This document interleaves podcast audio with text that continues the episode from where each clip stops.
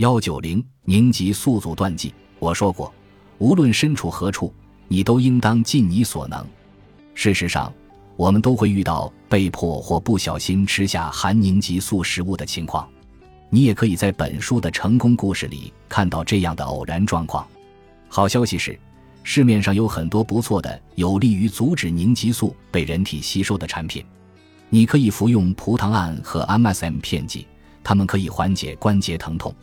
你也可以考虑服用地甘露糖，推荐剂量为每次五百毫克，每天两次。如果你容易发生尿路感染，就更有必要补充这种物质了。地甘露糖是蔓越莓的活性成分，但蔓越莓果汁只能提供极少量该物质。